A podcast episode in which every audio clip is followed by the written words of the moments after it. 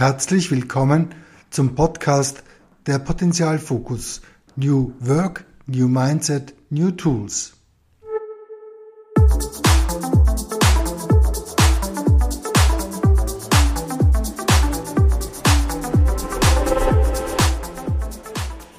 Mein Name ist Günter Lueger, ich bin Gestalter dieses Podcasts und freue mich heute ein äh, sehr aktuelles Thema mit einem Gast äh, hier äh, besprechen zu können, nämlich das Thema radikaler Wandel in den Märkten und wie können Unternehmen den Fokus in diesem Wandel auf Potenziale und Möglichkeiten richten. Und damit mache ich schon Klammer auf, äh, auch äh, nämlich äh, vom Jammern und derartigen Dingen auch ein Stück wegkriegen, weil es natürlich eine enorme Belastung ist und weil es enorme Veränderungen aktuell in der Gesellschaft, aber auch natürlich in den Unternehmen gibt. Äh, ich möchte hier als Einladung nicht noch einmal äh, eine lange Auflistung all der Veränderungen von der Digitalisierung bis zur äh, Ökologisierung und so weiter hier auflisten oder einbringen auch. Ich denke mir, dass jedem und jeder, der entscheidungsverantwortlich ist im Unternehmen, klar ist, dass Wandel und Veränderung ein Basso Continuo hat einmal der Wolfgang Meyerhofer an der VU einen Artikel geschrieben, ein Basso Continuo der Veränderung oder des Managements heute darstellen. Und äh, es zunehmend die Frage ist, äh, wie gelingt es in den Branchen, den einzelnen Unternehmen, aus diesem Wandel die Möglichkeiten zu schöpfen und äh, den Blick und das Mindset und die Orientierung gemeinsam mit den Mitarbeitern und den Kunden auf das, was machbar ist, äh, zu richten, beziehungsweise auf das, was an Potenzialen vorhanden ist, äh, zu richten. Und deswegen ist dieses Thema jetzt auch hier mir ein wichtiges in dieser Podcast-Reihe. Und eine Branche, die meines Erachtens äh, besonders betroffen ist äh, von diesen radikalen Veränderung, Veränderungen, ist die Automobilbranche. Und äh, jeder, der sich vielleicht gerade aktuell äh, mit äh, dem Kauf eines Autos beschäftigt oder überlegt, der ist, glaube ich, sehr gefordert mit all den neuen Entwicklungen, die hier angeboten werden oder eigentlich jetzt gerade in den letzten Monaten hier auch vorhanden sind. Und das heißt natürlich auch, sowohl für Importeure als den gesamten Autohandel, als natürlich auch die Produzenten, dass hier die Dinge ganz, ganz anders laufen. Und ich glaube, gerade in dieser Branche wird auch sichtbar, wie sich sich in wenigen Jahrzehnten ein radikaler Wandel nicht nur bei Produkten ergibt, sondern auch beim Kundenverhalten ergibt. Äh, wenn ich mich erinnere an meine eigene Zeit, wo ich den Führerschein gemacht habe, so war eigentlich der erste Weg nach Erwerb des Führersteins und der bestandenen Prüfung äh, zum Autohändler oder zu irgendjemandem, wo man sich ein Auto besorgen konnte.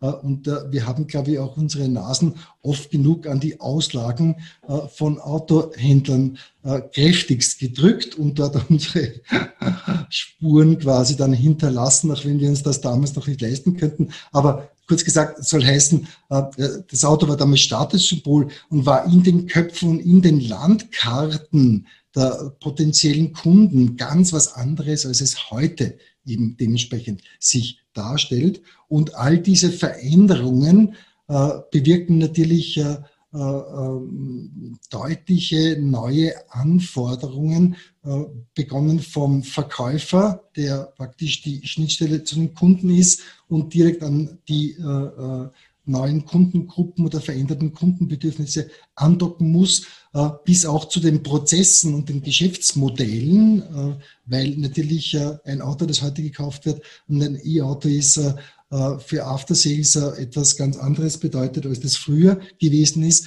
Und natürlich überhaupt auch auf die Zusammenarbeit wirkt es besonders stark äh, zwischen dem Autohandel, den Importeuren und den Produzenten. Also eine Fülle von Ebenen, wo auf jeder dieser einzelnen Ebenen sich ein radikaler Wandel ergibt da. Und ich denke mir, gerade diese Branche ist erstens besonders gefordert, könnte aber auch ein Vorzeigebeispiel sein, um mit Wandel in einer potenzialfokussierten Art und Weise umgehen zu können, beziehungsweise wäre meine These, aber das ist nicht meine These, sondern das haben schon Leute wie Porter und andere längst formuliert, dass die entscheidende Frage sein wird, wer hier die Wettbewerbsvorteile lukrieren kann. Das heißt, wer hier mehr an Flexibilität, mehr an Veränderung im Mindset, mehr an Veränderung in den Prozessen, hier in kürzerer Zeit bewirken kann, kann, glaube ich, tatsächlich in diesen ja, wenigen Monaten und Jahren, wo dieser Übergang jetzt stattfindet zur E-Mobilität, äh, einen Wettbewerbsvorteil lukrieren, den er wahrscheinlich die letzten zehn Jahre nur mit sehr hohen Investitionen oder auf eine ganz andere Art und Weise hier dann hätte realisieren können. Und ich freue mich, heute begrüßen zu dürfen äh, jemand, der wirklich äh, in der aller, allerersten Reihe sitzt bei diesem Thema, nämlich äh, Emanuela Novakovic. Sie ist Marketingleiterin bei Hyundai und in ihrer Funktion hat sie tatsächlich, glaube ich, einen sehr guten Zugang zu all diesen Ebenen. Zugang zu den Produzenten, was dort Strategien betrifft und wie die mit dieser Veränderung umgehen. Natürlich ist das eigene Unternehmen als Importeur äh, besonders gefragt auch in diesem Wandel auch äh, und äh, gerade Hyundai gehört ja auch wieder jetzt zu den Vorreitern, was so neue Formen der Mobilität dann betrifft auch. Aber natürlich gibt es dann eine Vielzahl von Autohändlern, Verkäufern und schlussendlich dann auch die Kunden, die halt, ich sage es jetzt einmal durchaus wertschätzend, sehr anders noch ticken oder ich glaube vor allen Dingen sehr äh, viel unterschiedlicher ticken als früher. Weil natürlich gibt es auch noch den Kunden, der begeistert ist, wenn er äh, eine, einen, einen Zwölfzylinder oder äh, ich weiß wie es jetzt ausdrücken soll, also ein, ein, ein klassisches, tolles Auto im Old-Style-Variante irgendwie sich besorgen kann. Und dann gibt es die neuen Kunden, die wahrscheinlich so manchen Verkäufer schon ziemlich zur Verzweiflung getrieben haben, äh, weil sie, was E-Mobilität betrifft oder auch Wasserstoffmobilität betrifft, äh, deutlich mehr wissen als andere, als jeder Verkäufer eigentlich wissen kann irgendwie. Und das zu begleiten, glaube ich, ist eine sehr große Herausforderung. Und ich würde heute, dazu haben wir das auch vereinbart im Vorgespräch, ganz einfach den Podcast gerne so gestalten, dass wir zuerst einmal auf das Thema schauen, was sind denn so die wichtigsten Konturen dieser Veränderung in der Automobilbranche und dann auch auf die äh, den Aspekt äh, uns konzentrieren und wie lassen sich jetzt hier potenzialfokussiert tatsächlich Möglichkeiten etwas leichter nutzen oder wie schaut es von der Praxis her ganz konkret aus im Umgang mit all diesen Herausforderungen, wie man so schön sagt. Ja, äh, Emanuela, äh, was sind die großen Linien der Veränderungen, die aktuell ablaufen? Ja, lieber Günther, vielen Dank für die ähm, schöne Plakative, äh, für das Heranführen an dieses Thema. Ähm, es ist so, dass natürlich ähm, viele Megatrends aktuell ähm, unsere Gesellschaft dominieren und beeinflussen und unter anderem natürlich es hier auch einige Megatrends gibt, die auch unsere Branche, die Automobilbranche beeinflussen. Ich möchte äh, hier einen Überblick geben. Das sind die Megatrends Elektrifizierung, Shared Economy, Digitalisierung, autonomes Fahren und Konnektivität. Und allein, wenn man jetzt nur zwei dieser Megatrends hernimmt, nämlich Elektrifizierung und Shared Economy, ähm, ergeben sich zwei große Veränderungen. Das eine ist, ähm, dass es ambitionierte CO2-Ziele gibt, die es zu erreichen gilt.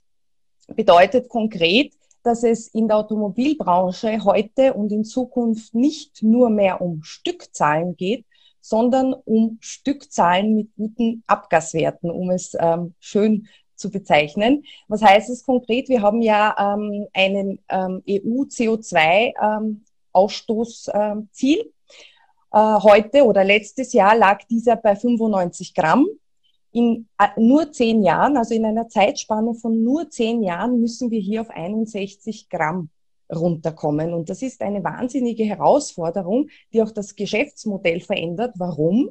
Weil hier ähm, natürlich als Lösung die E-Mobilität fungieren soll. Natürlich ist es so, dass Elektroautos komplett emissionsfrei sind, aber ähm, auch elektrifizierte Antriebe nämlich wie Plug-in, Hybrid, einen geringeren CO2-Ausstoß liefern. Und deshalb wird der Trend und die Entwicklung in der Automobilbranche zwangsläufig in die Richtung gehen müssen, dass wir mehr von diesen Autos verkaufen und weniger von den ähm, Verbrennungsmotoren. Was natürlich heißt, dass ähm, wir nicht von heute auf morgen keinen Diesel und keinen Benziner mehr verkaufen werden. Aber klar ist auch, dass hier eine Verschiebung in den Anteilen beim Verkaufskuchen ähm, erkennbar sein werden und auch heute schon sind.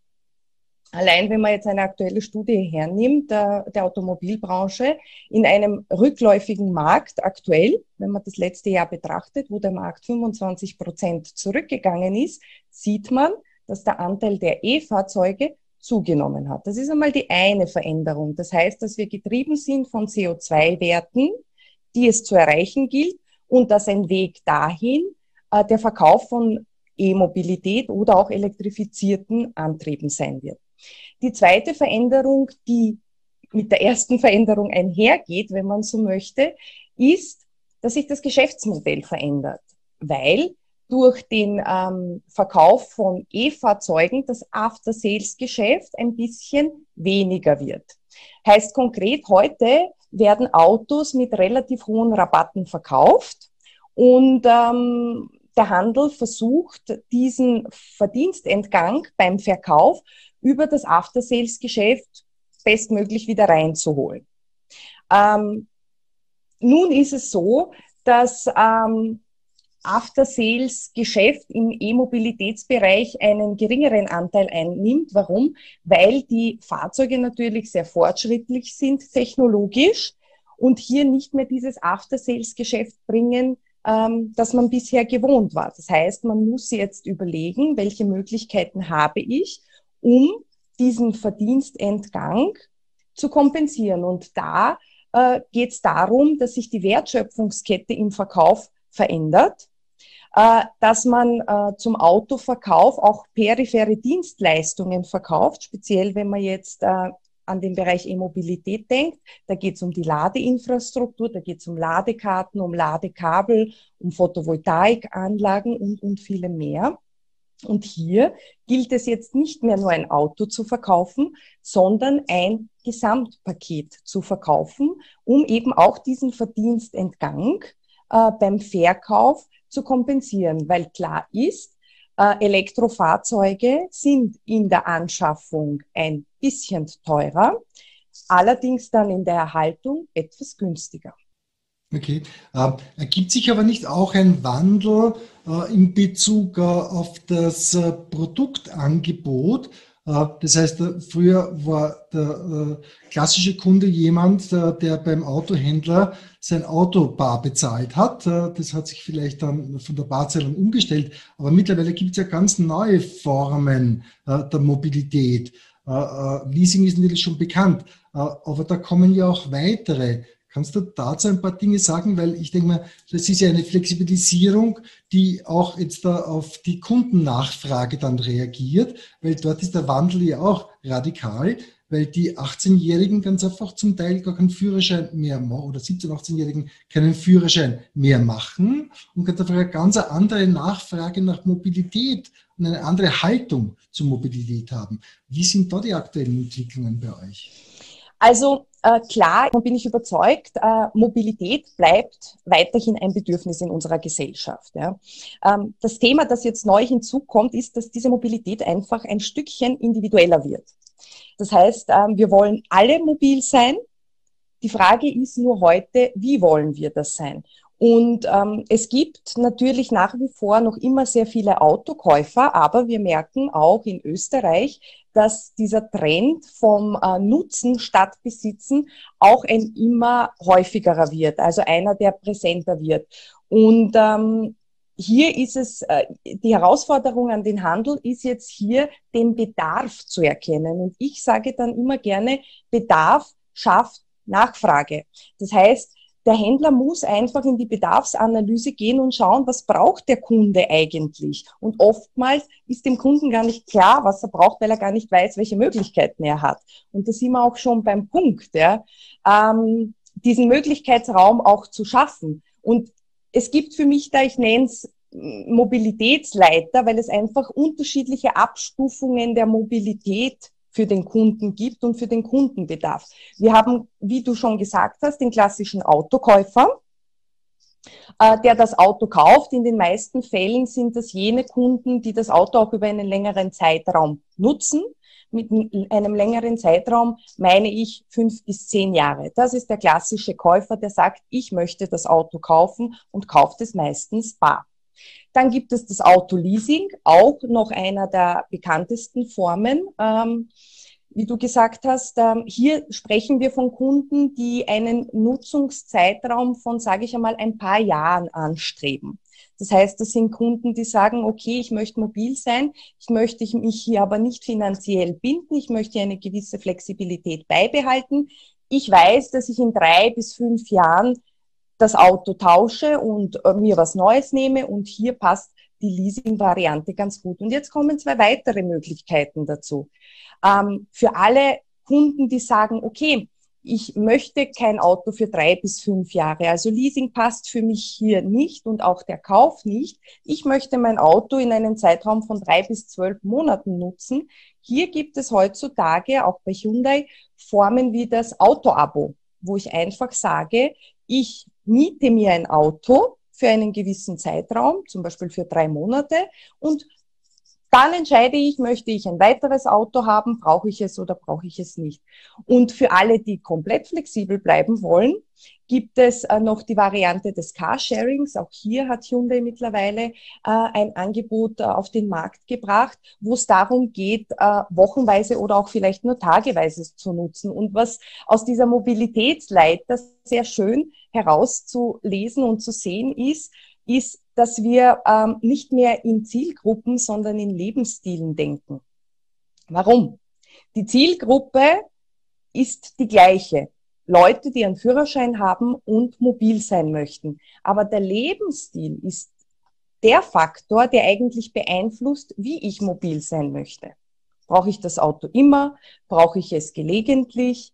Äh, und da geht's dann für den Händler in eine viel tiefere Beratungsebene, weil er kann ein Angebot ähm, bieten, muss aber herausfinden, was der Bedarf des Gegenübers ist. Das äh, führt jetzt eh schon unmittelbar zu dem Punkt, äh, wie wirken sich diese Veränderungen jetzt konkret aus? Äh, es gibt ein deutlich flexibilisiertes Angebot, wo ich vermute, das wird erst der Beginn der Veränderungen sein. Und eines Tages werden auch die Automobilhändler oder Firmen kooperieren mit anderen Mobilitätsanbietern und ich kann dann mit äh, Fluggesellschaften, mit äh, Bahngesellschaften oder was auch immer in Kooperation ganz neue Mobilitätspakete äh, äh, anbieten, auch um auf diese veränderten Lebensstile, äh, wie du gesagt hast, da, dann reagieren zu können. Äh, aber das heißt ja viel, was für die Leute. Wenn da jemand, ich sage es einmal, im Waldviertel oder im Lavantal oder wo auch immer seit 20, 30 Jahren erfolgreich äh, sein äh, äh, Autogeschäft geführt hat, mit alle Leute gekannt hat und auch heute noch gekannt und die, ja, ich will es jetzt gar nicht ausführen, all diese Kundenkontakte aufgebaut hat, das ist ja eine enorme Veränderung. Was heißt das jetzt konkret? Wie wirkt sich das aus und was könnt ihr tun? Oder was macht der Autohandel, um jetzt hier rasch auf diese Veränderungen zu reagieren, weil das war der Punkt meines Eingangsstatements auch. Ich glaube, dass diejenigen, die da wirklich jetzt was investieren in Fortbildung, Weiterbildung, Veränderung des Mindsets äh, bei den Autohändlern, bei den Verkäufern, bei den Mitarbeitern auch, dass die ganz einfach anders auf die Kunden zugehen können, die Lebensstile abholen können oder sich im Autogeschäft der Strategie irgendwie entwickelt haben, wer mit welchen Lebensstilen zum Beispiel besser kann. Da wird es auch große Unterschiede geben. Auch äh, wie wirkt sich da jetzt da ganz konkret auf Point of Sale mehr oder weniger äh, diese Veränderung aus? Äh, und was macht ihr? Wie gestaltet ihr diese Veränderung? Ja, ähm, wir tun hier sehr viel. Äh, du hast zwei gute Punkte genannt, die ich gern aufgreifen möchte. Ähm, ja, es sind große Veränderungen in der Automobilbranche und ja, es gibt einfach ein Händlernetz und ein Kundenstamm, das erfolgreich aufgebaut wurde. Und das sind Dinge, die wir trotz aller Veränderungen hernehmen müssen und äh, für die zukünftigen Potenziale auch ähm, nutzen müssen ja, und, und werden und sollen oder wie man es auch immer benennen mag. Äh, was tun wir hier und wie, wie beeinflussen diese Veränderungen ähm, unser Händlernetz, das Kundenverhalten und das Verhalten des Importeurs. Ähm, dazu würde ich gern vier, fünf Punkte hier äh, einfließen lassen. Das, äh, der erste Punkt, den ich hier ähm, gleich einbringen möchte, ist die Veränderung, die mit, äh, also die, die, der Faktor, der hier mitgebracht wird, ist, wer mitreden will, muss überzeugt und kompetent sein. Ja? Und ähm, ich muss sagen, ich bin hier sehr stolz, dass Hyundai der erste Autohersteller in Österreich ist oder war, der frühzeitig, nämlich bereits 2015, 2016 erkannt hat, dass dieser Trend der Immobilität vorangetrieben werden muss. Und äh, dieses Gespür hat es, hat es uns einfach erlaubt, in den letzten Jahren hier uns ein bisschen als Pionier im Automobilmarkt, am heimischen Automobilmarkt zu positionieren und eine Modellpalette anzubieten, die die größte Auswahl an elektrifizierten Antrieben im Pkw- und SUV-Bereich anbietet. Das heißt, wir bieten Elektrofahrzeuge an, reine Elektrofahrzeuge, Hybridfahrzeuge, Plug-in und auch Wasserstoffelektrofahrzeuge. Und das ist ein wichtiger Punkt. Warum sage ich das? Ich sage das jetzt nicht in eigener Sache, um hier Marketing fürs, fürs Unternehmen zu machen, sondern um an einem Punkt heranzuleiten, nämlich an den Kompetenzaufbau. Und ähm, es, es ist so, dass wir in den letzten Jahren hier nachhaltig mit intensiven und modularen Schulungen, und ich sage bewusst modularen Schulungen, äh, die Verkäufer und Kundendienstberater und auch Mechaniker im Bereich der E-Mobilität äh, begleitet haben um eben äh, im Bereich der Kundenberatung auch besser zu werden. Weil wenn ich mich auf einem Gebiet sicher fühle und wenn ich weiß, dass ich einen kompetenten Partner an der Seite habe, dann tue ich mir natürlich mit Veränderungen auch leichter. Und ähm, hier ist auch anzumerken, dass nicht nur die fachliche Kompetenz wirklich, äh, wichtig ist, sondern auch die zwischenmenschliche Kompetenz zum Kunden. Ähm, warum? Weil wir versuchen hier einfach das Niveau unseres ähm, Personals auf das Niveau unserer Produkte zu halten. Und diese Produkte haben sich einfach in den letzten Jahren ähm, sehr fortschrittlich entwickelt, sind einfach innovativer geworden, womit natürlich auch einhergegangen ist, dass Hyundai heute nicht mehr in der Preisliga spielt, wo wir noch vor Jahrzehnten mitgespielt haben, sondern die Autos natürlich innovativer und teurer werden und hier auch in der Kundenberatung neue Wege eingeschlagen werden müssen, weil der Anspruch des Kunden einfach ein anderer ist. Äh, eine Frage kommt mir in den Sinn. Äh, ich glaube, dass das, das Mindset ja eine große Rolle spielt äh, von den Leuten, von den Mitarbeiterinnen und Mitarbeitern, die im Verkauf arbeiten. Ich bin selber gerade wieder auf der Suche nach meinem nächsten Elektroauto, weil ich schon seit fünf Jahren mit sowas unterwegs bin äh, und äh, war jetzt bei einigen Autohändlern und zum Teil war es ganz explizit, dass welche im Verkauf sich relativ skeptisch geäußert haben über diese ganze Elektromobilität und was das eigentlich soll. Äh, und bei einer Reihe von anderen war es so, dass es sehr wohl auch noch gut spürbar war, dass sie das jetzt verkaufen müssen aber eigentlich nicht wirklich was davon halten, sondern jetzt da von dem großen Modell X7, LZ9 oder was auch immer, um da irgendwelche Ziffern ganz einfach zu nennen, irgendwie sehr überzeugt werden, dass das eigentlich ist, ist was man braucht irgendwie.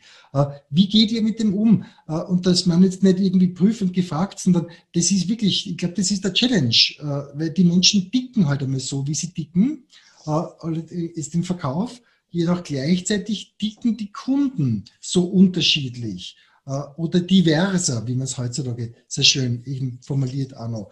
Äh, mhm. Wo seht ihr da Ansatzpunkte? Auch in der Kooperation mit den Autohändlern. Als Importeur muss man ja mit denen auch in intensiver Zusammenarbeit sind. Und die sind ja in ihrem Mindset auch geprägt von den letzten Jahrzehnten im, im positivsten Sinn, wo sie sehr erfolgreich waren, viel Geschäft gemacht haben, viele Probleme gelöst haben oder was auch immer. Äh, was gibt es da für Überlegungen oder auch für Vorgehensweisen? Mm, ja, ähm, lass mich ein bisschen das Thema herleiten, ähm, weil, wie du sagst, große Veränderungen und Veränderungen des Mindsets sind für mich persönlich äh, die größte Veränderung, die man überhaupt machen kann. Äh, und da braucht es schon mehrere kleine Schritte, um äh, das große Ganze zu erreichen.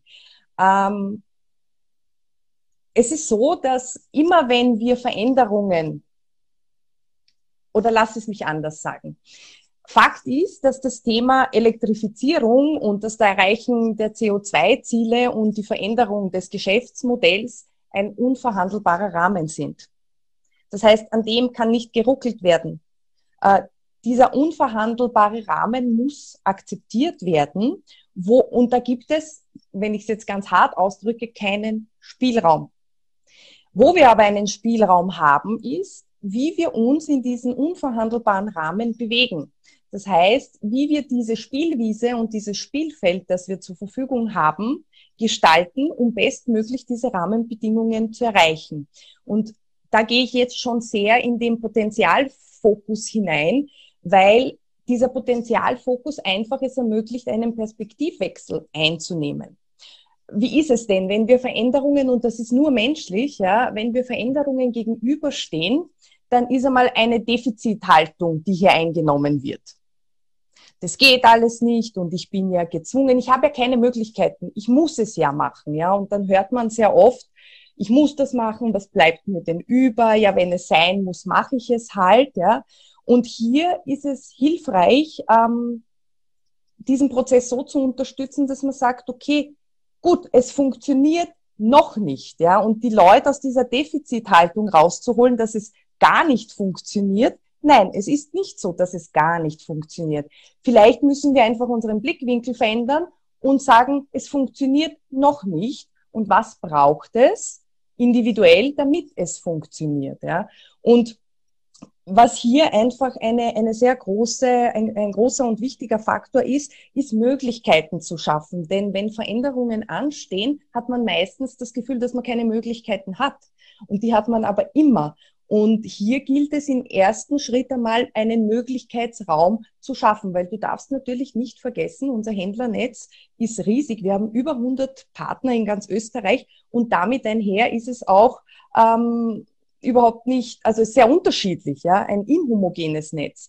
Und du musst die Leute unterschiedlich abholen, weil jeder hat ein anderes Bedürfnis oder andere Sorgen oder andere Probleme oder eine andere Landkarte, wenn man so möchte. Und um auf den Punkt Möglichkeiten schaffen äh, zurückzukommen, indem du Möglichkeiten schaffst, gelingt es auch jedem persönlich, äh, mit dem persönlichen Mindset äh, dahingehend sich auszurichten, was möglich ist und was weniger hindert. Darf ich da noch nachfragen, was hat sich denn da bewährt im Umgang mit den Händlern, sodass sie das mehr als eine Chance sehen? Äh, natürlich nicht voll, aber dass sie in Bewegung kommen, das ist ja das Entscheidende auch noch. Natürlich ist es im Übergangsstadium, äh, wann immer der Punkt ist, wo, wo der Übergang ist, weiß man meistens ja auch nicht, äh, äh, nicht einfach noch. Aber was hat sich bewährt? Was waren so interessante äh, Phasen, Vorgehensweisen, Tools oder äh, ähm, also ein Tool, äh, das sich für mein Empfinden sehr bewährt hat, ist ähm, den Händler als Betroffenen zu einem Beteiligten zu machen.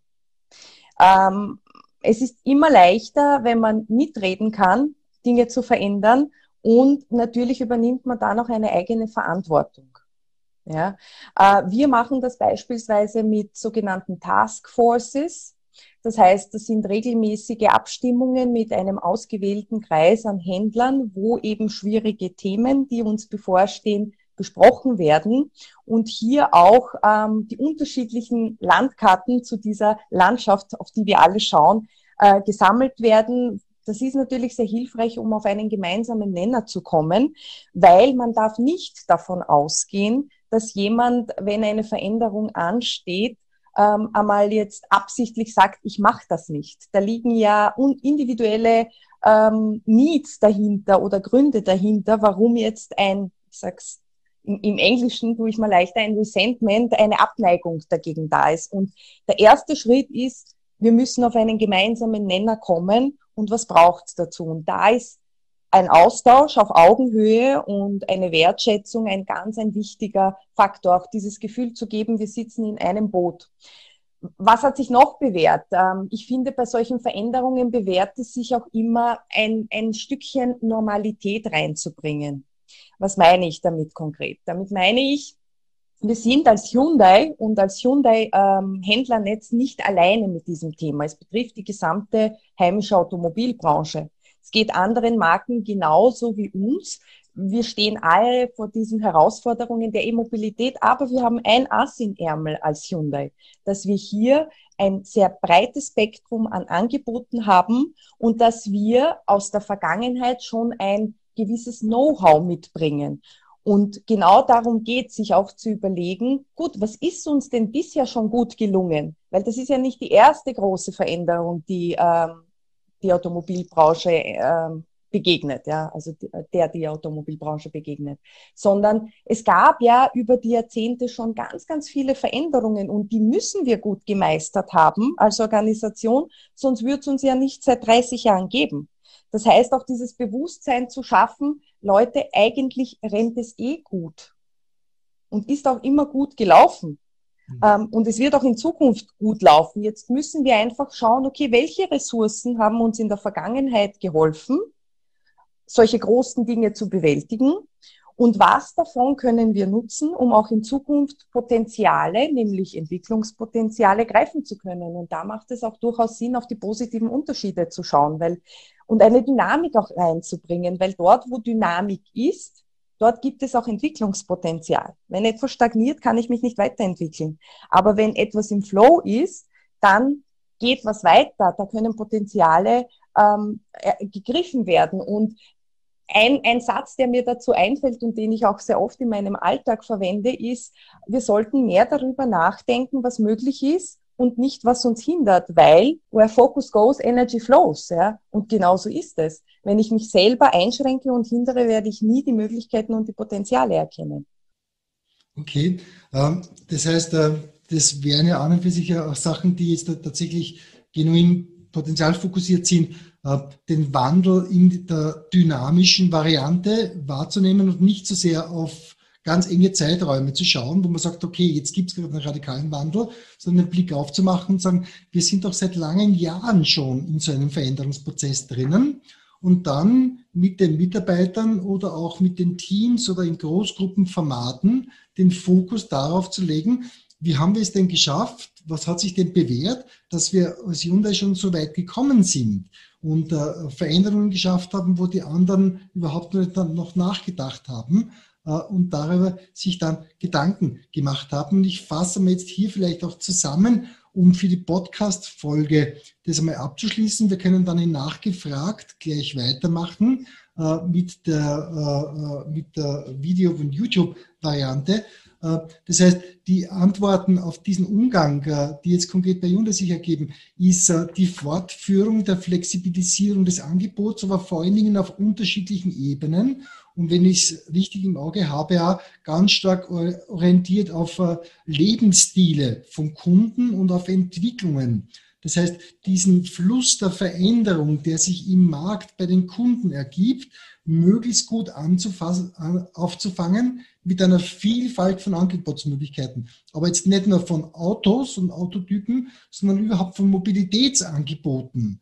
Äh, äh, wie das Beispiel mit dem Abo zum Beispiel auch gewesen ist, auch noch, und Zusatzangeboten, die man den Leuten hier äh, dann anbietet auch noch und vor allen Dingen auch massive Qualifizierungsmaßnahmen, um das Mindset und das Skillset der Mitarbeiter zu verändern. In Richtung Flexibilität war jetzt vielleicht noch nicht so sehr das Thema, können wir vielleicht in nachgefragt dann noch fortführen, weil das natürlich nicht einfach ist auch noch. Aber in diese Richtung wird viel investiert, viel gemacht da, auch bei der Begleitung, bei der Veränderung der Geschäftsmodelle, weil das für den einzelnen Autohändler halt was bedeutet, in welche Richtung er dann geht und insgesamt überhaupt mit dem äh, ganzen Netzwerk und dem Händlernetz äh, ganz stark in die Richtung zu gehen, wie können wir sie möglichst gut einzubeziehen, äh, einbeziehen. Das heißt, eigentlich das zu machen, was in der ganzen Demokratisierungsdebatte ja eh schon lange irgendwie auch abläuft, aber nicht aus Demokratisierungsgründen vermutlich, sondern um die Akzeptanz der Veränderung, die Umsetzungswahrscheinlichkeit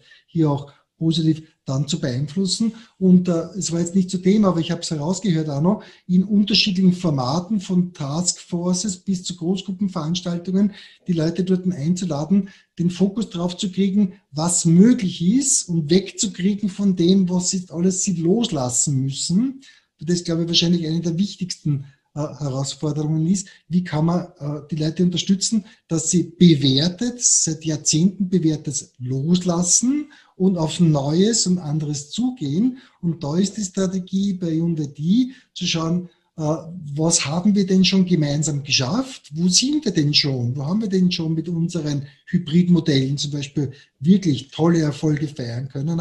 Wie können wir die nutzen? Und wie machen wir jetzt die nächsten Schritte? Weil die sind nicht Hybrid oder nur Elektro, sondern werden dann überhaupt ja Wasserstoffangebote vielleicht auch sein und vor allem ganz neue Angebote, Dienstleistungsprodukangebote für die Kunden auch noch, um diese Flexibilität hier zu erreichen. Und ich würde das jetzt gerne nutzen, um mich einmal von den Podcast-Hörerinnen und Hörern zu verabschieden. Und äh, ich freue mich ja, wenn Sie bei der nächsten Folge dann auch wieder interessiert sind. Und äh, nochmals möchte ich auch darauf hinweisen, herzlich willkommen ist auch immer wieder eine Rückmeldung zu den Podcast-Folgen, beziehungsweise sollte es ein Thema geben, wo Sie sagen, das wäre irgendwie interessant und das sollte man in der potenzialfokussierten Brille einmal sich genauer anschauen, freue ich mich auch jederzeit über Themenvorschläge und Ideen in diese Richtung und sage damit einmal schon vielen Dank fürs Zuhören von dieser Podcast-Folge, nämlich radikaler Wandel in den Märkten.